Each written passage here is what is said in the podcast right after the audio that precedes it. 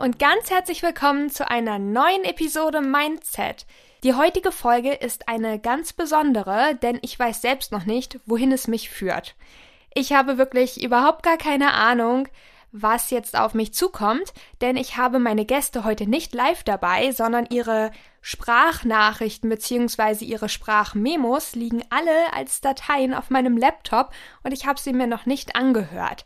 Das tue ich erst im Schnitt und ich bin schon ganz gespannt, was auf mich zukommen wird. Denn ich habe eine Art Experiment gestartet. Das Ganze basiert auf meiner Theorie, dass wir Menschen uns gedanklich relativ ähnlich sehen. Und zwar denke ich, dass Menschen von Generation zu Generation, also damit meine ich ja, die 20-Jährigen haben so ihre eigenen Sorgen und wenn man 30 ist, dann hat man die überwunden und dann hat man wieder andere Sorgen. So und ähm, auch die 50-Jährigen haben ihre Sorgen. Und ich denke, wir 20-Jährigen, wenn wir uns erstmal austauschen und drüber reden, dann fällt uns ganz, ganz viel auf, wo wir sagen, hey, mir geht's genauso, aber ich hätte es nie einfach so ausgesprochen. Und ich glaube, so geht es auch den 50-Jährigen und wem auch immer genauso. Vor zwei, drei Jahren hatte ich diesen Gedanken zum ersten Mal. Das war der Zeitpunkt, an dem ich gesagt habe, dass ich Angst habe. Als ich das einfach nach außen getragen habe und gesagt habe, so ist es und so fühle ich mich. Und das war sehr erleichternd, denn tatsächlich habe ich von so vielen Menschen gehört, dass es ihnen ähnlich geht.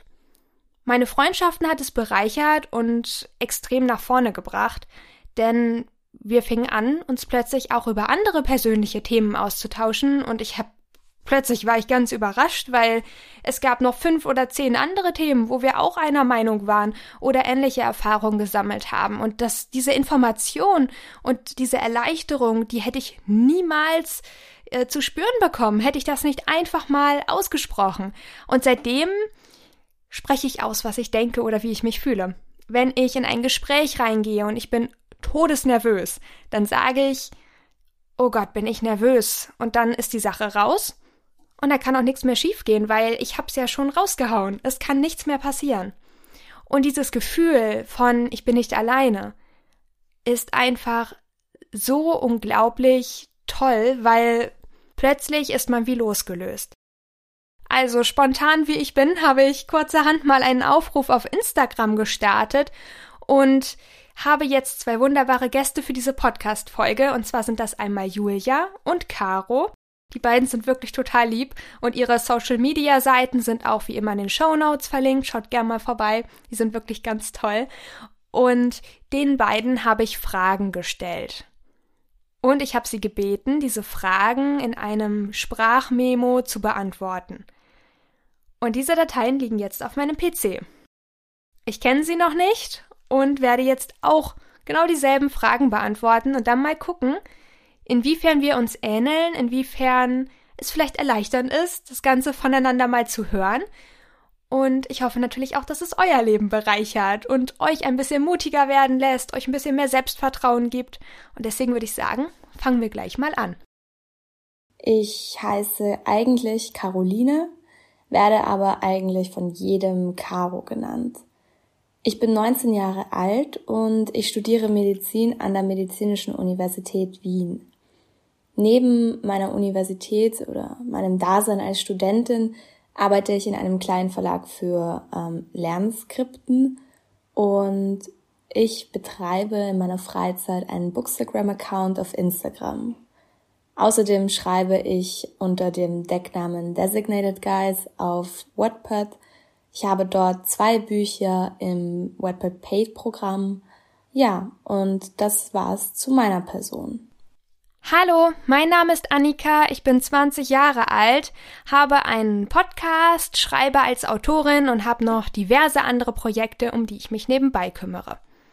Hi, ich bin Julia, bin 20 Jahre alt, mache momentan ein freiwilliges soziales Jahr in der Reha und bin auch auf Wattpad unterwegs als Sparkle by Love.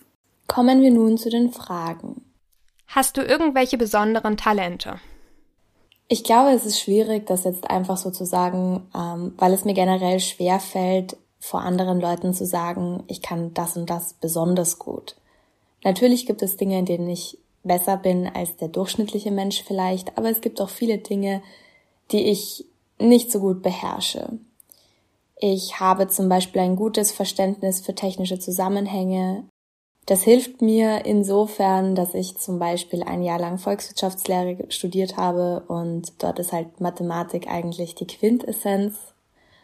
Ich schreibe sehr gerne und ich glaube, was man auch vielleicht anhand der Erfolge sieht, dass ich darin nicht ganz so schlecht bin.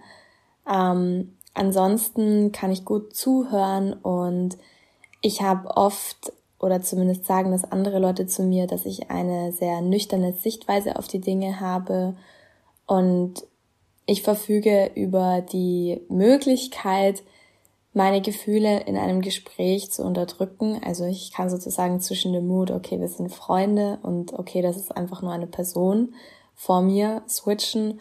Und ich glaube, das hilft mir insofern, dass ich auch gut einen Schlussstrich ziehen kann und offen und ehrlich meine Meinung sagen kann, auch wenn das vielleicht nicht unbedingt immer nur mit fröhlichen Erinnerungen verbunden ist.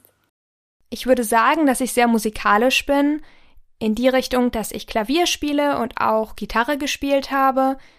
Außerdem interessiere ich mich sehr für Technik, das volle Programm, Kameras, Laptop, Programme, Schnittprogramme. Ich habe früher auch schon immer Videoclips geschnitten, als ich noch jünger war. Außerdem auf jeden Fall auch das Schreiben, das ist eine große Leidenschaft von mir und ich kann sehr gut mit Tieren. Ähm, Zeichnen und Schreiben. Ich mache beides schon seit, seit wann mache ich das? Zeichnen seit dem Kindergartenalter und Schreiben seit der fünften Klasse. Und beides sind für mich jetzt ziemlich ernstzunehmende Themen. Und das mache ich jetzt schon auf jeden Fall über ein Jahrzehnt, beides. Und ich habe mich in beiden so verbessert, dass ich schon sagen würde, dass bei mir schon als Talent anzusehen ist, wie komisch das auch klingt. Findest du es schwer, zu deinen Talenten zu stehen, oder hast du das Gefühl, dies könnte arrogant rüberkommen? Hier bei der ersten Frage war ich auch schon ziemlich vorsichtig, was ich sage. Es soll halt nicht arrogant rüberkommen. Man will dazu stehen. Aber das kann ziemlich schwierig sein, weil es, weil es halt arrogant rüberkommen kann. So an sich, wenn jetzt mich Leute darauf ansprechen, wenn wir irgendwie ein Gespräch führen über, keine Ahnung, Bücher, dann erwähne ich das mal kurz am Rande, um zu gucken, wie die reagieren, weil manche, die finden es halt richtig toll. Und dann ist es halt so eine interessierte Art und Weise, dass man halt nicht prahlt. Und ich finde, solange man nicht damit rumrennt und guckt, das kann ich und du nicht, das ist dann halt auch schon so eine Art von Arroganz. Und ich gehe mit mein, also mit dem Zeichnen und dem Schreiben halt ziemlich kleinig um. Weil wenn Leute dann sagen, oh, das hast du aber cool gemacht, so, boah, richtig klasse. Und denkst so, hm, danke, aber okay, ich find's nicht so toll. Weil man halt nicht arrogant rüberkommen will, redet man sich selber klein. Zumindest ich mach das so. Ich traue mich nicht wirklich, zu meinen Talenten zu stehen. Tatsächlich ist es so, dass wenn ich sage, dass ich irgendwas gut kann, ich meistens direkt hinterher schiebe, was ich nicht gut kann. Zum Beispiel, ich kann echt gut Klavier spielen, aber singen ist so gar nicht mein Ding. So mache ich mich irgendwie selbst dann äh, zunichte und überschatte das Positive wieder mit Negativem.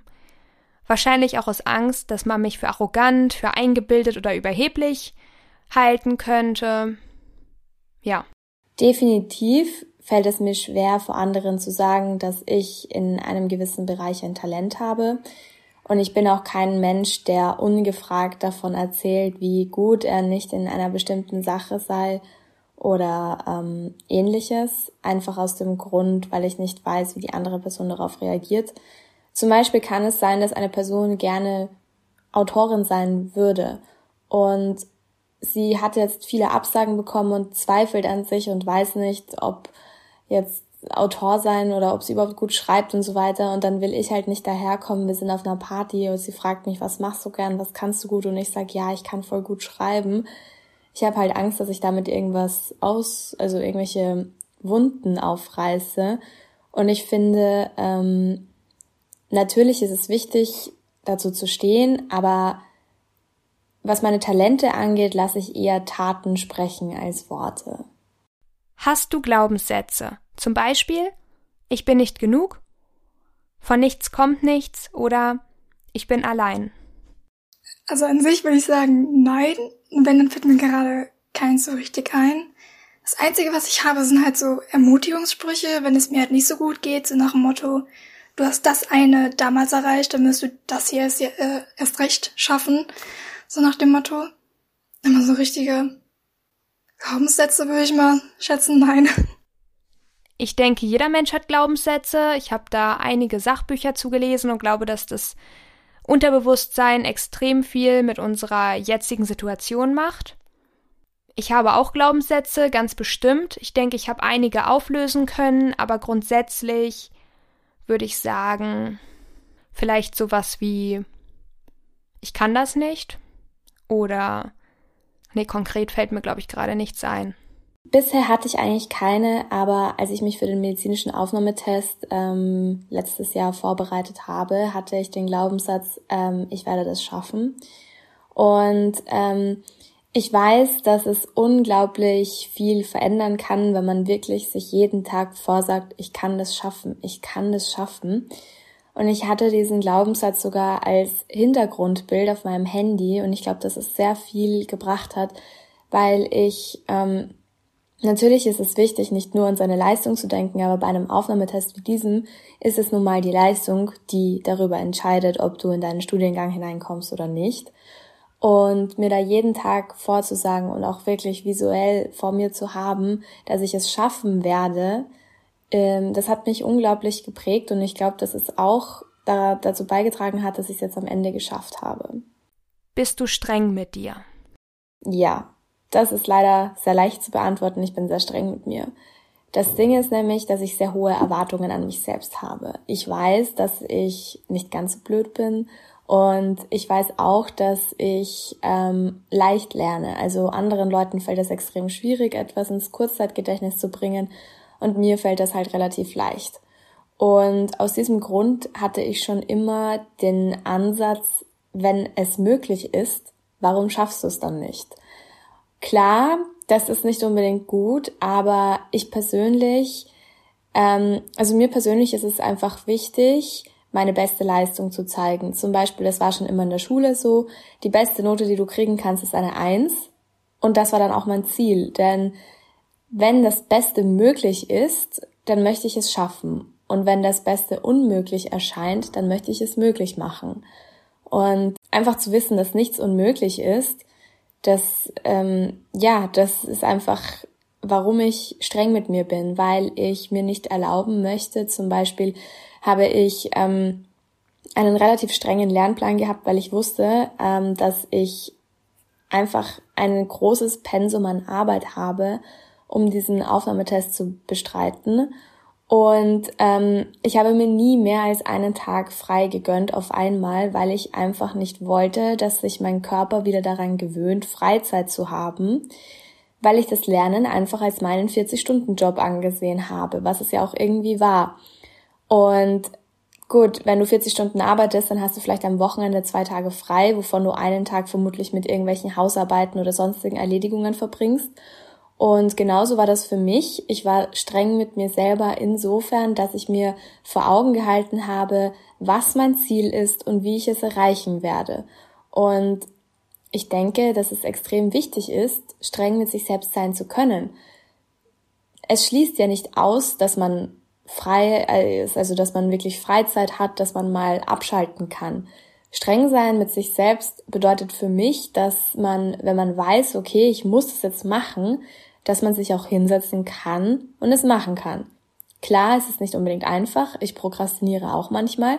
Aber bei mir ist es zumindest so, dass ich mich weitestgehend da unter Kontrolle habe, einfach weil mir das Ziel so unglaublich wichtig ist, dass ich nicht ähm, ja, verlieren möchte.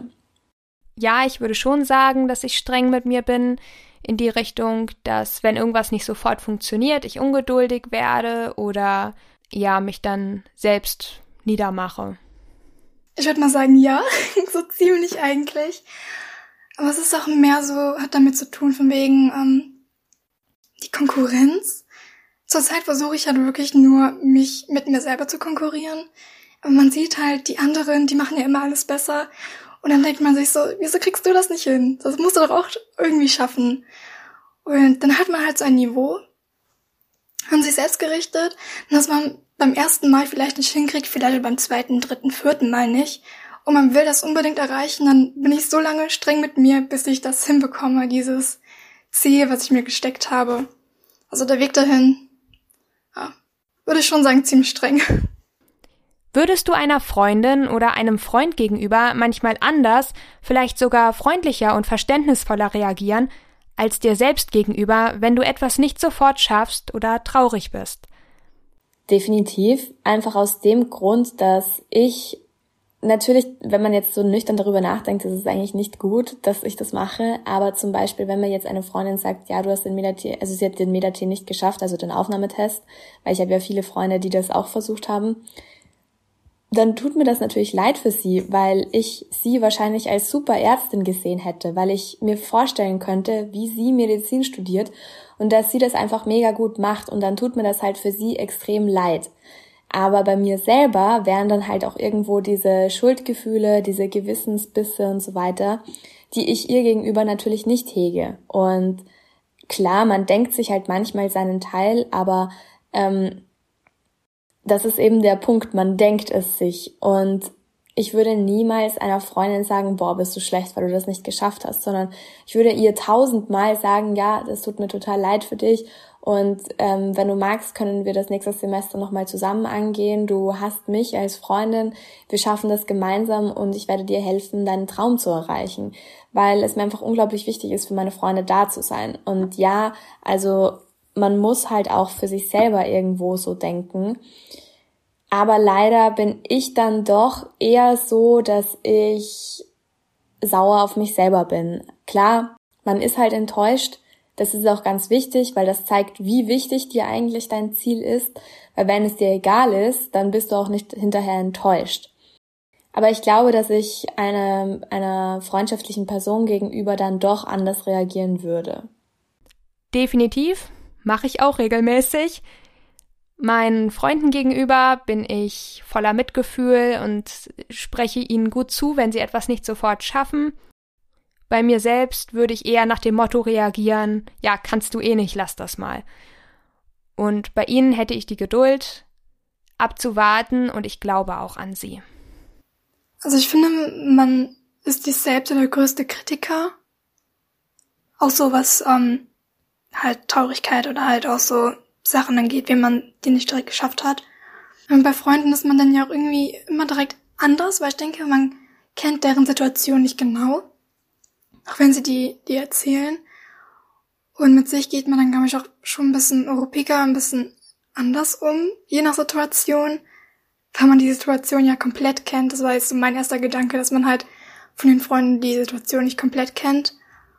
Und dass man dann halt auch nicht so intensiv reagieren kann, wie man es bei sich selbst tut. Gab es jemals einen Moment in deinem Leben, an dem du gerne jemand anderes gewesen wärst? Ziemlich oft, muss ich sagen. Ich wurde halt schon von früh angemobbt und da in solchen Momenten habe ich mir immer gewünscht, immer aus meiner Haut rausgehen zu können. Nicht unbedingt in eine andere Person, immer zumindest in eine zu einer Person, in eine Person quasi, die sowas nicht erlebt. Das ist aber auch schon länger her. Also zur Zeit bin ich ziemlich zufrieden. Wünsche mir eigentlich niemand anderes zu sein als ich. Auf jeden Fall. Bis zu dem Zeitpunkt, an dem mir klar geworden ist, dass alles noch so schön scheinen kann. Jeder hat seine Probleme, jeder hat seine Sorgen. Wenn ich das jetzt so lese, dann fällt mir keine Situation ein, aber ich bin mir ziemlich sicher, ja. Denn zum Beispiel letztes Jahr, also ich habe letztes Jahr maturiert, ich bin ja jetzt 19 Jahre alt, also ich habe die Schule mit 18 abgeschlossen und habe dann den, das erste Mal den Aufnahmetest geschrieben. Und wie ihr merkt, das spielt eine extrem große Rolle in meinem Leben, weil es mir einfach wichtig ist und weil es einfach mein Traum ist, Ärztin zu werden. Und ich bin ein sehr erfolgsverwöhnter Mensch, eben wie ich gesagt habe, ich hatte immer schon diesen Ansatz, ja, wenn es möglich ist, dann kannst du es auch schaffen. Und ähm, dann habe ich das erste Mal etwas nicht geschafft und es hat mir so unglaublich viel gelehrt und hinterher bin ich wirklich froh, dass ich das jetzt vor dem Studium gelernt habe, wie man mit einer Niederlage umgeht. Aber ich hatte auch letztes Jahr Freunde, die es beim ersten Versuch gleich geschafft haben und alles.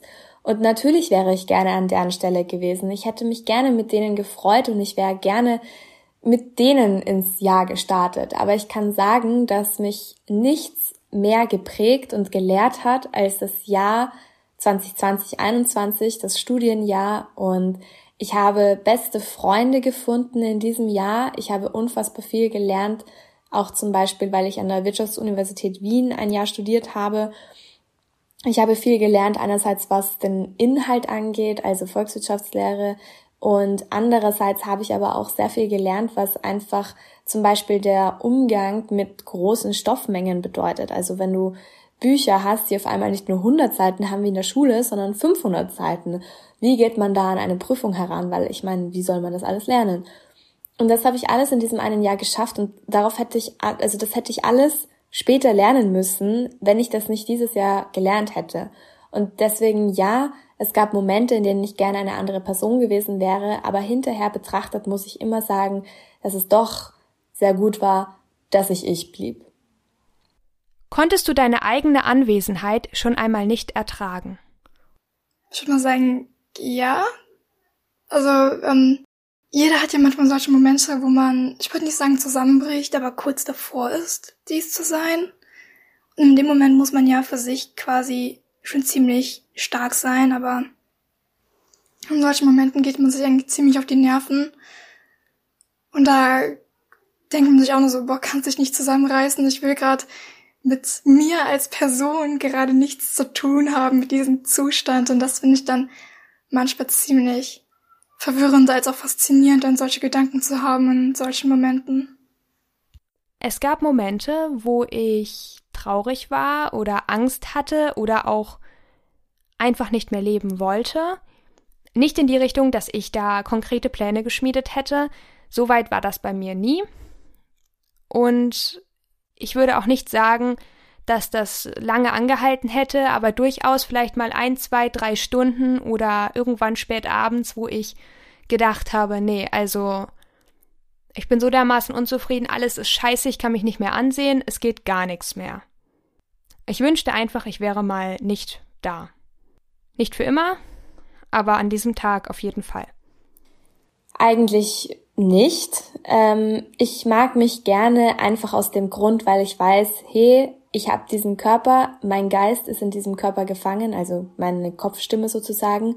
Und egal wie sehr ich mich hasse, egal wie sehr ich jetzt mich selber nicht ertragen kann, es wird nichts an der Tatsache ändern, dass ich in diesem Körper gefangen bin oder lebe oder die Freiheit habe, darin zu stecken. Und deswegen denke ich mir, macht es überhaupt keinen vernünftigen Sinn, sich selber nicht zu mögen, denn egal wie sehr du dich nicht magst, es wird nichts an der Tatsache ändern, dass du du bist. Und dementsprechend denke ich mir, da kannst du dich auch eigentlich gleich selber mögen. Also kannst eh nicht aus deinem Körper raus, warum also nicht gleich mögen? Und ähm, ich bin nun mal ich. Ich bin eine eher dominantere Persönlichkeit. Ich habe zum Beispiel, keine Ahnung, ich bin ein lauter Mensch. Ich habe viel Humor und sowas. Und ja, manchmal denke ich mir auch selber so, come on, deine Witze waren auch schon mal besser. Aber ganz ehrlich, ähm, ich kann aus meinem Körper nicht heraus. Und aus diesem Grund finde ich es wichtig zu akzeptieren, hey, das bin ich, so bin ich. Es gibt tausend Menschen, die anders sind. Wenn du damit nicht umgehen kannst, tschüss. Und ich finde es auch wichtig, sich nicht von anderen Menschen sagen zu lassen, dass die Anwesenheit irgendwie stört oder sowas.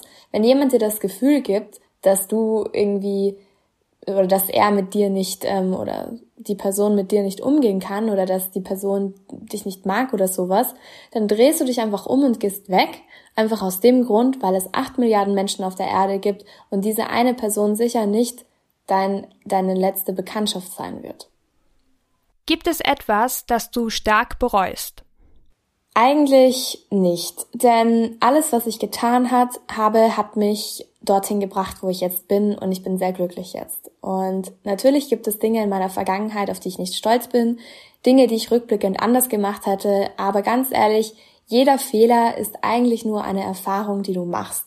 Jeder Fehler ist eigentlich nur eine Unterrichtsstunde des Schicksals sozusagen. Du machst einen Fehler und du lernst aus diesem Fehler. Und natürlich gibt es manche Dinge, die sich rückblickend vielleicht anders besser entwickelt hätten. Aber du kannst es nie wissen und deswegen glaube ich, dass ähm, diese ganze Sache, also alles, was ich in meiner Vergangenheit erlebt habe, das hat mich an den Punkt gebracht, wo ich heute bin. Und ich bin jetzt genau an dem Punkt, wo ich immer sein wollte. Und deswegen bin ich momentan eigentlich nur glücklich. Und natürlich gibt es Dinge in meiner Vergangenheit, die ich bereue. Ähm, es gibt Menschen, mit, von denen ich mich viel früher hätte trennen sollen. Menschen, die mich verletzt haben und wo ich diese Verletzungen akzeptiert habe. Und rückblickend würde ich meinem 17-jährigen Ich auch sagen, hey, du, schau mal, wie scheiße der dich eigentlich behandelt. Das kannst du dir nicht gefallen lassen. Aber all diese Erfahrungen haben dazu beigetragen, dass ich heute bin, wer ich bin und deswegen würde ich nichts daran ändern. All das, was ich erlebt habe und was negativ gewesen ist, wo ich mich vielleicht auch blöd benommen habe oder sowas, das gehört irgendwie dazu und daraus habe ich gelernt. Wenn ich das rückgängig machen würde, dann würde ich nicht dastehen, wo ich heute bin. Ich würde vielleicht manche Menschen gar nicht kennen und Vielleicht würde ich dann in Zukunft irgendwann so reagieren, weil dann hätte ich ja diese Lehre noch gar nicht draus gezogen. Ich bereue nicht. Also ich habe halt nie jemandem Leid zugefügt oder sowas. Dementsprechend kann ich ja doch nichts bereuen.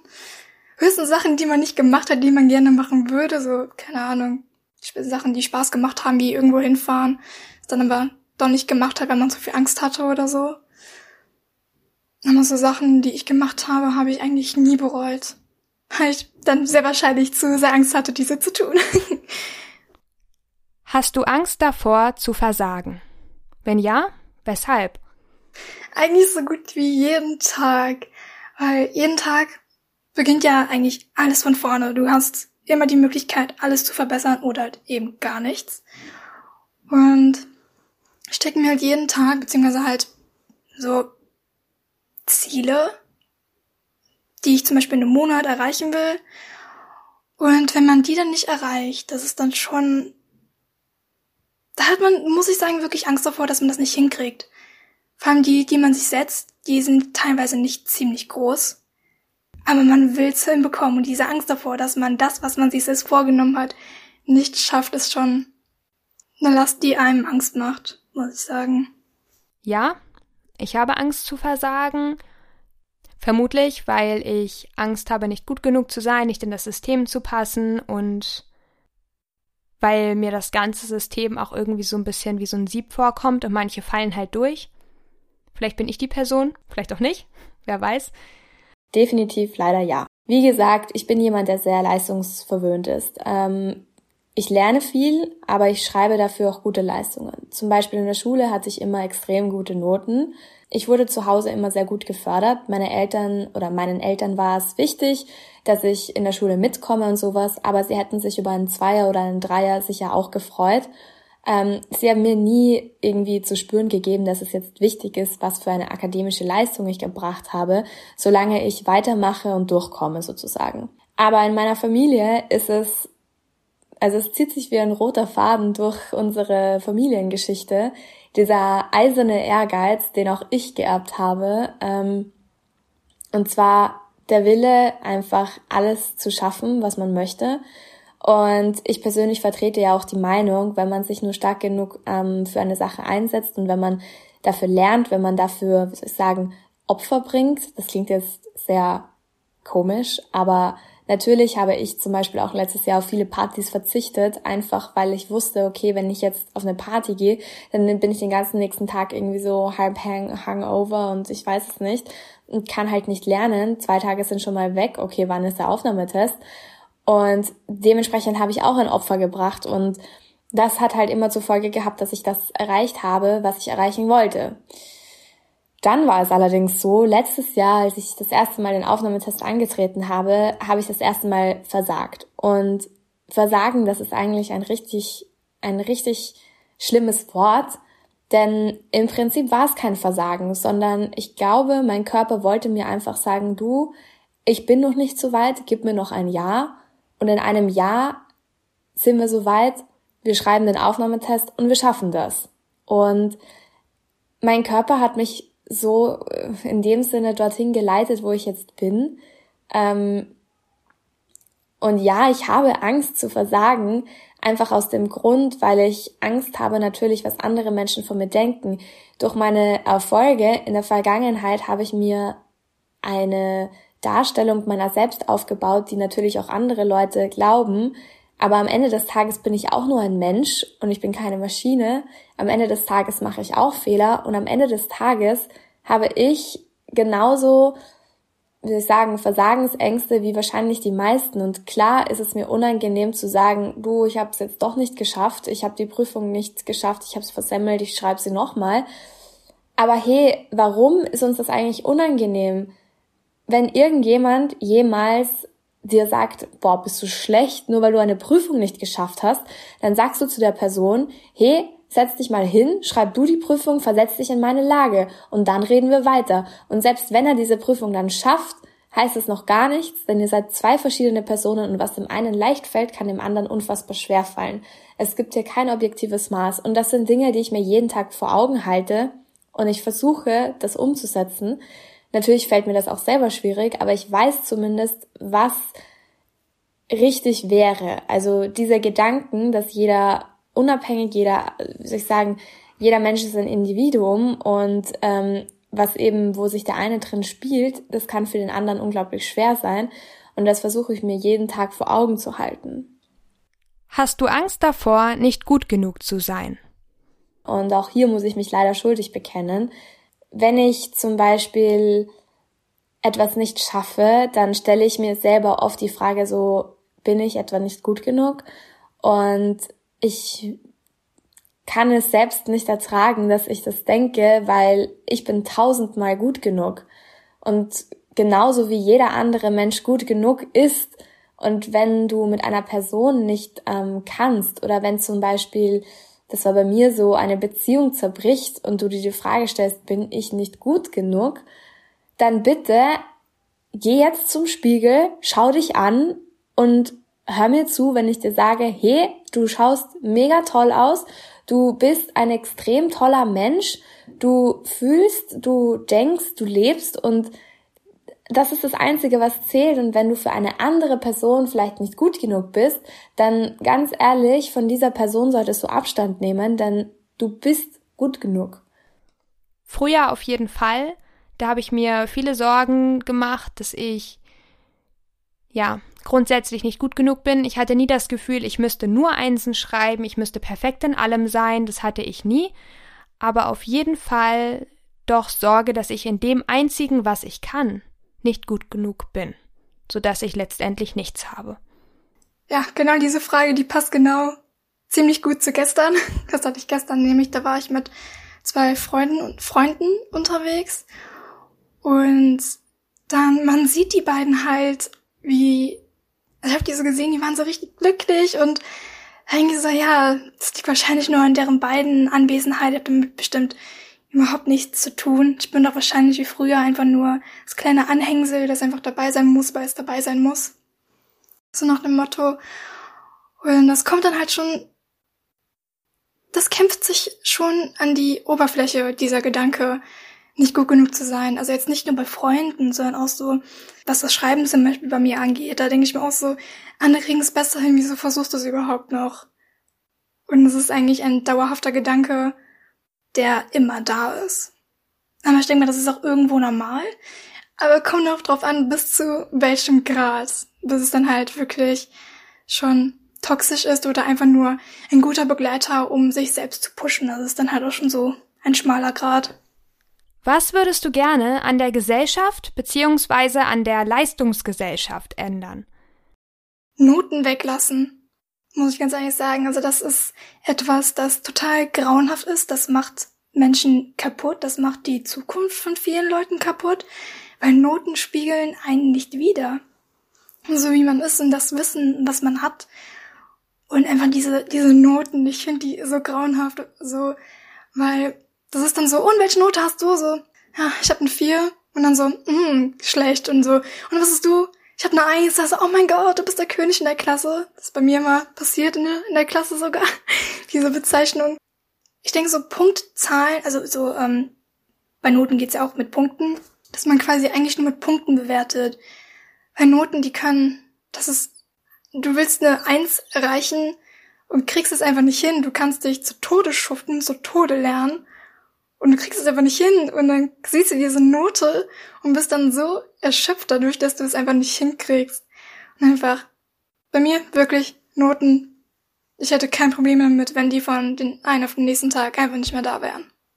Grundsätzlich würde ich wahnsinnig gerne an der Gesellschaft ändern, dass wir dass wir uns alle viel zu sehr mit der Vergangenheit beschäftigen, statt in die Zukunft zu blicken, dass wir aber gleichzeitig aus der Vergangenheit manchmal keine Lehre ziehen, sondern dass ich das Gefühl habe, alles, was passiert ist, das äh, muss jetzt nochmal herausgefunden werden, ob das wirklich so ist. Außerdem würde ich gerne verändern, dass die älteren Generationen sich vielleicht ein bisschen mehr auf die Ansichten und Erfahrungen der jüngeren Generation einlassen, dass man der, mit der Technik ein bisschen vorankommt, vor allem so in Schulen, wo wir auch schon gleich beim Schulsystem wären. Da würde ich auch gerne etwas verändern. Ich würde am liebsten auch mehr Aufklärung zur, ähm, zum weiteren Leben schaffen wollen. Ich würde gerne aufklären, was zum Beispiel bei Mobbing passiert und würde gerne auch ein bisschen mehr über Ängste sprechen und vor allem auch mal die Lehrer darüber aufklären. Ich weiß, das ist ein Job, das sind nicht die eigenen Kinder, aber auch die waren ja mal Schüler und vielleicht kann man sich dann besser reinversetzen, einfach so ein bisschen mehr Mitgefühl schaffen. Der wichtigste Punkt für mich ist das Schulsystem. Ähm, meiner Meinung nach werden Talente eher gedrückt als gefördert, so wie es momentan ist. Wir wissen, dass jeder Mensch so unglaublich individuell ist und trotzdem wird nur das eine gefördert, die Leistung. Und ich sehe das halt sehr deutlich an meine Schwester. Meine Schwester und ich sind unglaublich verschieden. Ich habe ein sehr gutes naturwissenschaftliches Verständnis. Ich kann mich für Mathematik, Latein und sowas interessieren. Und sie war ganz anders. Für sie war die Schule eigentlich keine leichte Sache. Vor allem die Oberstufe und dann die letzten zwei Jahre hat sie halt mit Ach und Krach geschafft. Und gleichzeitig kenne ich keinen Menschen auf dieser Welt, der sozial so begabt ist wie meine Schwester. Sie wird jetzt Volksschullehrerin und also ganz ehrlich, ich kann mir nicht vorstellen, dass es irgendwen gibt, der besser mit Kindern umgehen kann, der ihre Talente besser fördern kann in dem Ausmaß des Schulsystems, in dem es jetzt möglich ist, als meine Schwester. Und da denke ich mir, wieso musste sie sich in der siebten und achten, also das ist bei uns die elfte und zwölfte Schulstufe, durch Fächer wie Mathematik und Latein quälen, wenn sie doch eigentlich mit Kindern arbeiten möchte und ihre Talente entdecken und fördern möchte. Und meiner Meinung nach ist auch die Benotung mittlerweile völlig überholt, also es bedarf hier einer dringenden Änderung. Gestehst du dir Schwächen ein? Ja, eigentlich schon. Ja, manchmal, ähm, da stehe ich mir mehr Schwächen ein als Stärken, weil die irgendwie viel ähm, hartnäckiger sind. Also die kämpfen sich viel häufiger an die Oberfläche und sagen, hi, hier bin ich. Das mache ich tatsächlich viel zu wenig, aber ich sollte es öfter tun. Und ich mache es auch schon hin und wieder. Ich denke, es ist wichtig, dass wir da ein bisschen mehr Mitgefühl uns selbst gegenüber haben und auch einfach mal abschalten.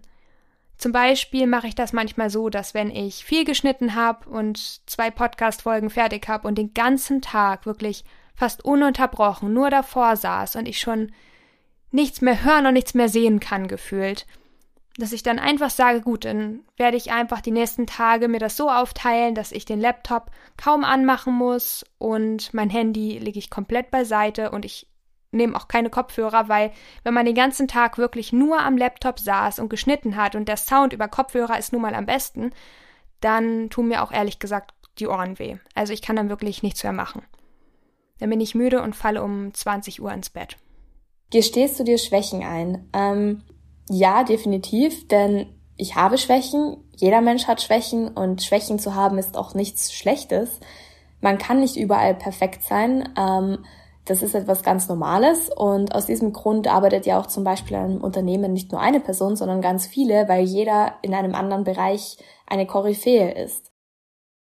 Kennst du es zu denken, man wäre allein mit einem Problem, bis man das Thema anspricht und plötzlich merkt, dass es anderen genauso geht wie dir?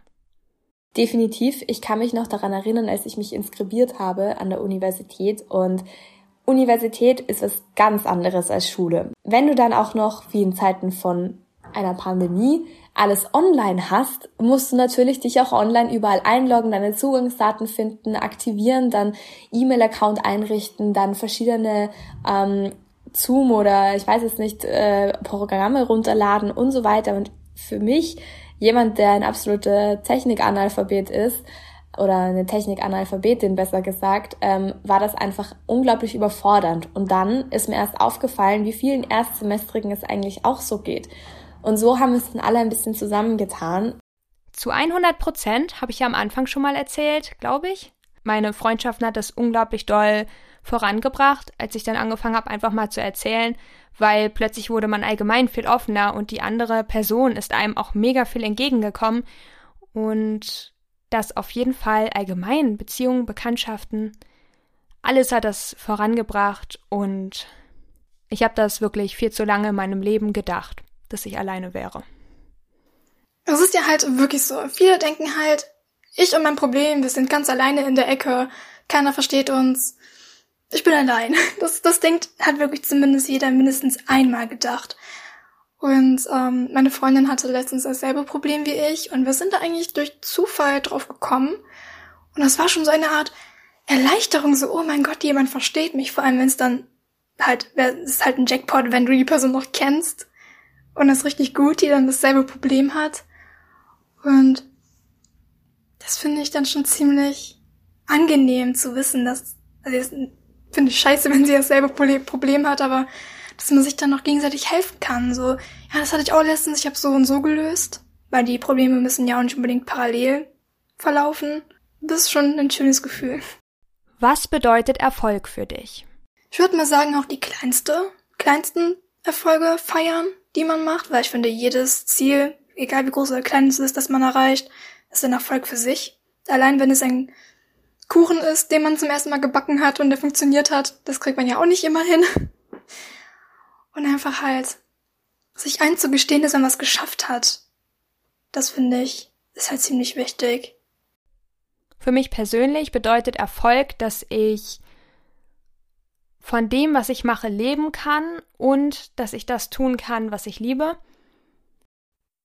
Erfolg bedeutet für mich auch tolle Freundschaften oder sowas. Also das macht mich einfach glücklich. Ich würde sagen, dass das bedeutet Erfolg. Ich muss nicht der Größte von allen sein, ich muss nicht der Millionär sein und auch nicht in einem unglaublich großen Unternehmen arbeiten. Leistung spielt für mich weniger eine Rolle in der Hinsicht, sondern mehr wie konnte ich helfen? Was habe ich dadurch erreicht? Und habe ich Perspektiven geboten? Genau. Erfolg bedeutet für mich, die Ziele zu erreichen, die ich mir gesetzt habe. Das ist eigentlich eine sehr gute Beschreibung dessen, was Erfolg für mich ausmacht. Ähm, das sind Ziele, die einerseits leistungsorientiert sein können, aber andererseits auch zum Beispiel humane Beziehungen oder zwischenmenschliche Beziehungen sein können. Ein Erfolg ist für mich, wenn ich zum Beispiel es schaffe, mich einer Person zu öffnen. Ein Erfolg ist für mich aber auch, wenn ich auf einen Test eine Note schreibe, mit der ich zufrieden bin. Erfolg bedeutet für mich aber auch zum Beispiel, erst vor kurzem habe ich bei mir ausgemalt und zwei Regale aufgebaut und das alles ganz alleine. Und das war für mich insofern ein Erfolg, weil ich gemerkt habe, hey, du kannst es auch alleine, du wohnst jetzt ein halbes Jahr alleine und du schaffst es alles. Und das ist unglaublich cool. Und es gibt so viele Leute, die da total ein Problem damit haben, loszulassen. Und du kannst es schaffen. Und das ist einfach sehr toll. Und ja, also Erfolg muss nicht unbedingt etwas mit einer Sache an sich zu tun haben, also einer, einer, einem Ding, sondern kann auch einfach eine Beziehung sein oder ein Gedanke. Woran misst du deinen eigenen Erfolg? Hm. Ich weiß gar nicht, ob ich meinen Erfolg messe. Wenn ja, dann merke ich es nicht. Ich würde mal so gehen nach der Wichtigkeit für mich. Zum Beispiel mein größtes Erfolg ist momentan mein zweiter Roman, an dem ich schreibe. Und wenn ich das fertig habe, da ist bei mir Halleluja. Also ich würde mal bei mir sagen, geht's halt wirklich nach der Wichtigkeit. So kleine Sachen, die nicht so lange dauern oder die für mich momentan nicht so wichtig sind und die ich hinkriege, denke ich so, ach wie schön, habe ich schon bekommen, direkt zum nächsten. Immer so größere Sachen, die feiere ich dann auch und ja, so in der Wichtigkeit. Warum habe ich mir nur solche Fragen ausgedacht? Oh Gott. Warum habe ich mir Fragen ausgesucht, die ich selbst nicht beantworten kann? Ähm, woran messe ich meinen Erfolg? Meinen Erfolg äh, unterhalb der Woche messe ich an meiner To-Do-Liste und bin dann entweder zufrieden oder schreibe es auf die für die nächste Woche. Ansonsten, manchmal setze ich mir Ziele und dann kann ich die entweder erreichen oder eben nicht. Und dann war ich entweder erfolgreich oder halt nicht. Also so ähm, kleine Ziele stecke ich mir gerne, nicht unbedingt die riesigen. Und ich messe meinen Erfolg zum Beispiel nicht irgendwie an anderen, sondern ich versuche meinen Erfolg immer an meinen bisherigen Leistungen zu messen, weil alles andere wäre irgendwie unrealistisch. Das ist eine schwierige Frage. Ich glaube, ich messe meinen eigenen Erfolg an den Vorstellungen, die mir beigebracht wurden, dass, äh, was Erfolg ist. Ich messe meinen Erfolg aber auch an dem Resultat, das sozusagen aus dem Erfolg entsteht, weil zum Beispiel ich habe jetzt diesen Aufnahmetest geschrieben und bestanden. Das war für mich ein Erfolg. Und der Erfolg war jetzt eigentlich nicht das Bestehen des Aufnahmetests selber, sondern das Resultat, dass ich jetzt Medizin studieren kann. Das war für mich der Erfolg und ich glaube, ich messe meinen Erfolg eben aus dem daraus resultierenden oder aus der daraus resultierenden Handlung. Vergleichst du dich oft mit anderen? Es kommt ganz auf das Thema an. Zum Beispiel beim Thema Zeichnen bin ich ganz für mich ich weiß, da gibt's zigtausende Leute, die besser sind als ich. Da bin ich ganz in meiner eigenen Welt. Habe ich kein Problem mit, wenn andere da besser sind als ich. Aber zum Beispiel beim Thema Schreiben, da ähm, vergleiche ich mich schon ziemlich oft. Und wenn ich vor allem so Bücher habe, die ich unglaublich gerne lese, vor allem wenn ich die, die zum ersten Mal lese, und dann sind da so schöne Sätze drin, und dann denke ich mir, boah, das will ich auch. Aber du willst die nicht kopieren. ist dann immer so eine Sache mit dem Vergleichen und man muss ja auch irgendwo, wenn man vergleicht, ja auch wissen, wo man selbst steht und halt, was man will. Ich denke, immer wenn man auf Instagram ist, Social Media, Wetpad und man sieht, dass jemand besser ist, dann fängt man unterbewusst an, sich zu vergleichen. So, warum habe ich das nicht erreicht? Wieso passiert mir das nicht?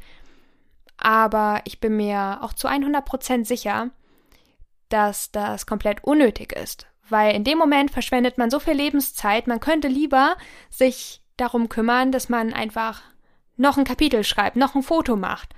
Und irgendwann wird man dasselbe erreichen oder vielleicht sogar besser werden. Definitiv. Und ich glaube, es ist auch gar nicht so schlecht, sich selber irgendwie im Vergleich zu anderen sehen.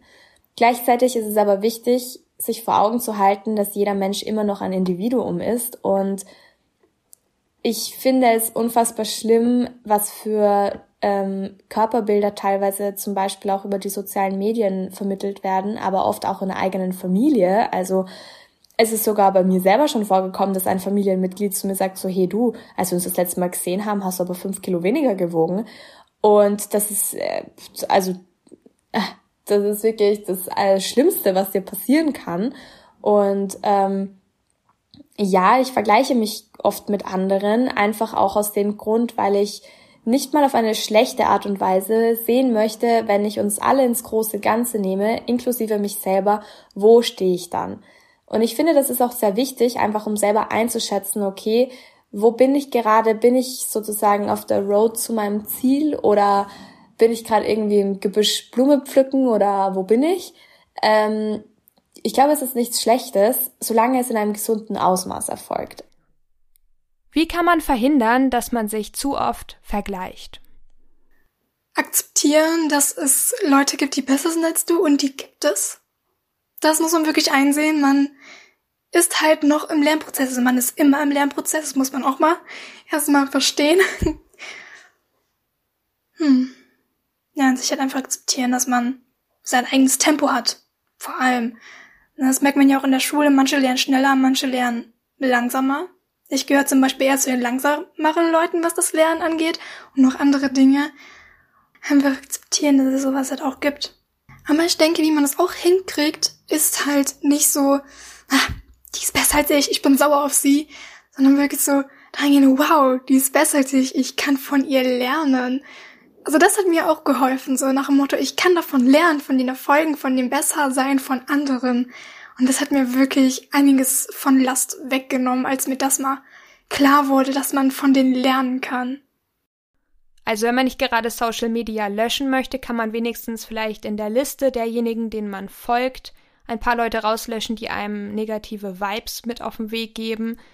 Ich würde auch sagen, man sollte vielleicht mehr Sachbücher lesen, sich mit sich selbst auseinandersetzen, mit anderen Menschen darüber sprechen, vielleicht auch mal sich die Frage stellen, warum vergleiche ich mich überhaupt, was fehlt mir, woran messe ich meinen eigenen Erfolg, wie komme ich darauf, mich zu vergleichen, so, solche Fragen, einfach mal reflektieren, woher kommt das überhaupt, weil das ist so ein bisschen wie Rasenmähen. Wenn du, wenn Unkraut in deinem Garten wächst und du fährst mit dem Rasenmäher drüber, dann ist es nur auf den ersten Blick ab es wächst wieder nach. Also von daher muss man das Unkraut direkt an der Wurzel ziehen. Und deswegen würde ich sagen, hinterfragen, herausfinden, was triggert mich, wo ist mein Problem, warum vergleiche ich mich, was möchte ich, was die andere Person hat, möchte ich das wirklich? Kann ich persönlich das erreichen? Ist es etwas für mich?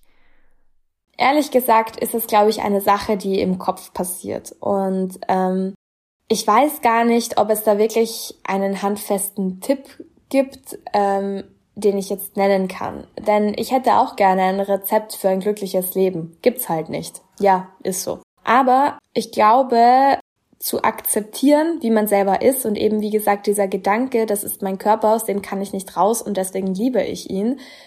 Das kann schon sehr viel dazu beitragen, dass man sich nicht immer mit anderen Leuten vergleicht. Ähm, ich denke, dass es wirklich eine Sache ist, da ist ein Schalter in deinem Kopf und irgendwann legt er sich um und dann versteht man, wieso vergleiche ich mich eigentlich mit anderen Leuten? Wieso mache ich das? Ich bin ein Individuum, ich bin ein einzelner Mensch und ich lebe für mich alleine und ich glaube auch einfach zu wissen, dass es nichts an deinem Leben ändern wird, wenn du dich jetzt fertig machst, weil du nicht wie die Person XY auf Social Media aussiehst. Du machst dich fertig, okay, aber was wird es an deinem Leben ändern? Gar nichts, ganz genau. Und für Dinge, die nichts in deinem Leben ändern werden, macht man mal grundsätzlich nichts. Also, wenn es keinen Mehrwert für dich hat, dann warum tust du's? Und sich mit anderen vergleichen, sich selbst nicht zu mögen oder an sich zu zweifeln, das hat überhaupt keinen Mehrwert und deswegen sollte man es auch nicht tun. Und ich glaube, das ist ein ganz guter Tipp, eben immer überlegen, hat das überhaupt einen Sinn? Also hat es einen Sinn, dass ich mich jetzt mit wem anderen vergleiche? Hat es einen Sinn, dass ich mich selber heute irgendwie nicht mag? Oder hat es einen Sinn, dass ich mir jetzt von wem anderen sagen lasse, hey, bist du schier? Nee, das hat gar keinen Sinn. Und genau deswegen machen wir das nicht.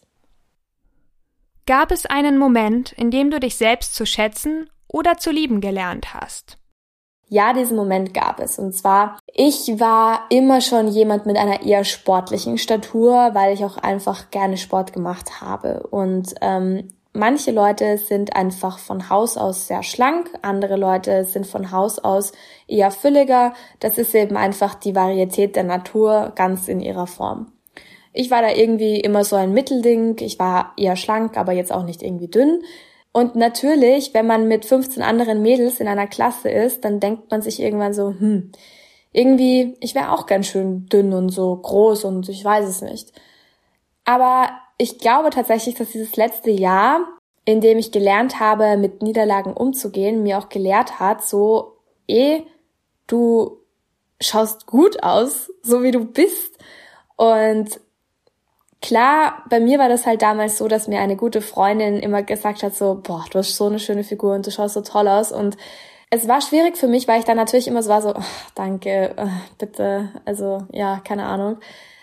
Und klar, wenn dir das jemand anderes sagt und du akzeptierst diese Meinung einfach nicht, weil du sie nicht teilst, dann bringt das ja nichts. Aber ich glaube, dass ähm, dieses Bewusstsein dafür, dass man selber eigentlich ähm, gut genug ist und dass man selber hübsch ist, egal wie man jetzt aussieht und dass man jedes Kilo an sich selber lieben soll.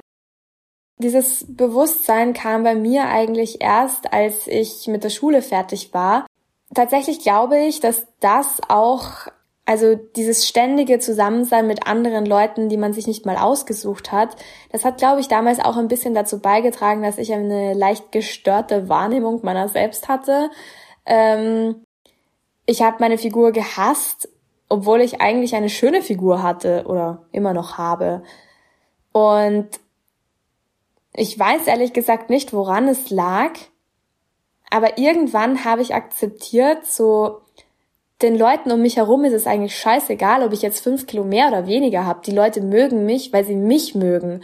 Und sobald man versteht, okay, denen ist es eigentlich wurscht, wie meine Körperproportionen sind. Die finden mich toll, weil ich ich bin und weil ich ihnen wichtig bin und sie mögen mich, weil ich eine gute Freundin bin, weil ich für sie da bin, weil sie für mich da sind. Als ich das verstanden habe, hat sich jetzt dieser Schalter umgelegt und ich dachte mir so, warum machst du dir eigentlich Sorgen, was andere Leute von deiner Figur denken? Warum machst du dir darüber Gedanken? Das geht diese Personen nichts an. Und allein die Tatsache, dass sie deine Figur überhaupt sehen, das reicht völlig aus. Kein Mensch ist dazu befähigt, irgendeinen Kommentar darüber abzulassen. Und niemand darf dir vorschreiben, wie du jetzt aussehen sollst und wie nicht. Und ähm, als ich das verstanden habe, hat sich in meinem Kopf eben das irgendwie verändert und ich habe gemerkt, okay, du, du bist toll, so wie du bist. Bleib so, wie du bist und ich mag dich so, wie du bist. Ich glaube, in dem Moment, in dem ich mir gesagt habe, scheiß drauf, ist jetzt auch egal. Ich glaube, da habe ich mir gedacht, also da war ich, glaube ich, zum ersten Mal so zufrieden. Wenn man aufhört, es anderen recht machen zu wollen, wenn man anfängt, für sich selbst zu leben und für sich selbst einzustehen, ich glaube, dann kann man auch wirklich zufrieden und glücklich werden. Und das ist wohl auch der Moment, wo ich festgestellt habe, dass das Leben doch eigentlich ganz cool ist und dass ich doch grundsätzlich sehr zufrieden bin. Ich weiß nicht, ob es einen Moment gab oder nicht. Ich glaube, das ist ja bei mir eher so ein ähm, schleichender Prozess, bis mir das mal irgendwann aufgefallen ist, oh, du hast dich ja lieb. Und das habe ich eine lange Zeit halt nicht gehabt. Hm. Ich glaube, ein oder es gibt mehrere ausschlaggebende Punkte. Einer, der das Ganze angefochten hat, ich weiß noch, das war April diesen Jahres. Da habe ich von ähm, Nina Schilling auf Wattpad eine Story gelesen, die heißt Times are Changing. Das müsste die heißen. Und da geht es halt auch um Mobbing. Und ich hatte damit halt in letzter Zeit ähm, richtig viel zu kämpfen mit äh, meinen früheren Mobbing-Erfahrungen. Und irgendwie die Sichtweisen, die der Charakter in dem Buch hat, also was sie gedacht hat oder was sie auch gesagt hat, die haben auch ziemlich auf meine Situation damals und heute sehr gut gepasst. Und es, da ging mir dann irgendwie so, so ein Lichtlein auf, so, oh mein Gott, wieso ist dir das nicht früher aufgefallen? Ich habe mir auch zum Beispiel das Thema äh, Selbstliebe, bisschen Eigenwerbung, das behandle ich gerade auch in, in meinem zweiten Roman.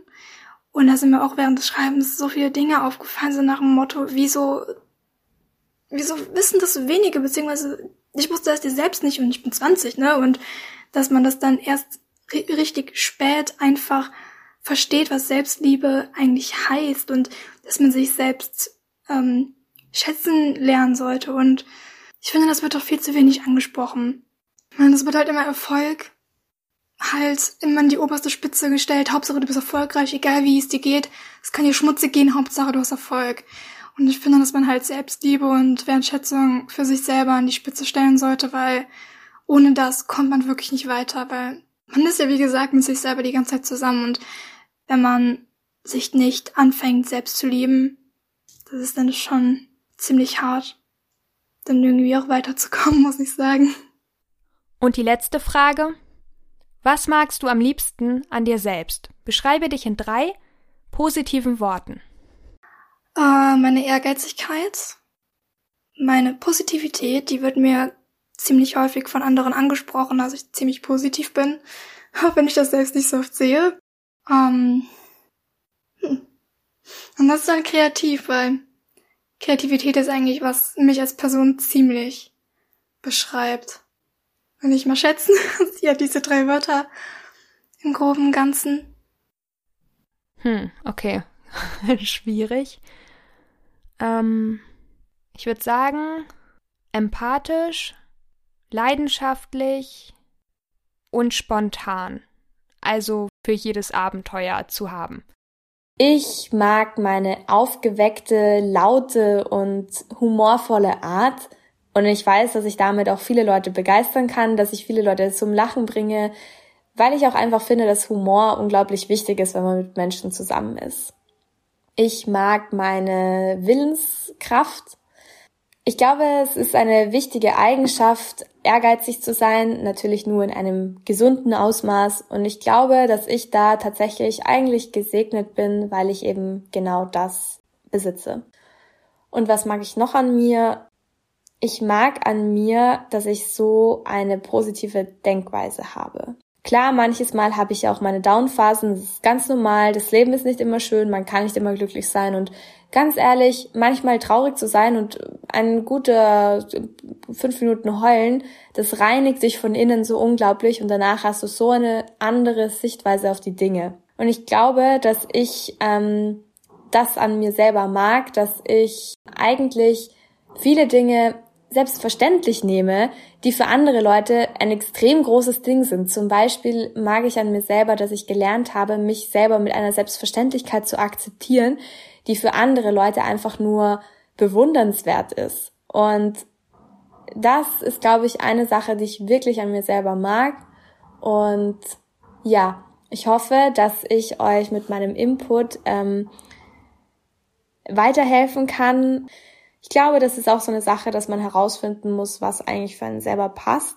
Aber ich hoffe, dass ich euch da weiterhelfen konnte und wünsche euch jetzt noch einen ganz schönen Nachmittag, Morgen, Abend oder wann auch immer ihr das hört. Ja, als Abschlusswort weiß ich eigentlich gar nicht, was ich sagen soll, außer halt, ähm, danke, dass du mir die Möglichkeit gegeben hast, weil das Thema liegt mir selber ziemlich am Herzen, dass man sich halt selbst nicht so streng nimmt und halt auch das Thema Selbstliebe zum Beispiel. Ja, bin ich froh, auch ein bisschen meine Erfahrung mitteilen zu können. Also man kommt auf jeden Fall raus. Egal, für welchem tiefen Loch man gerade ist. Man kommt auf jeden Fall raus. Das kann ich auf jeden Fall mit auf den Weg geben. Habt noch eine schöne Zeit und dann hören wir uns beim nächsten Mal wieder. Bis bald. Liebe Grüße. Baba.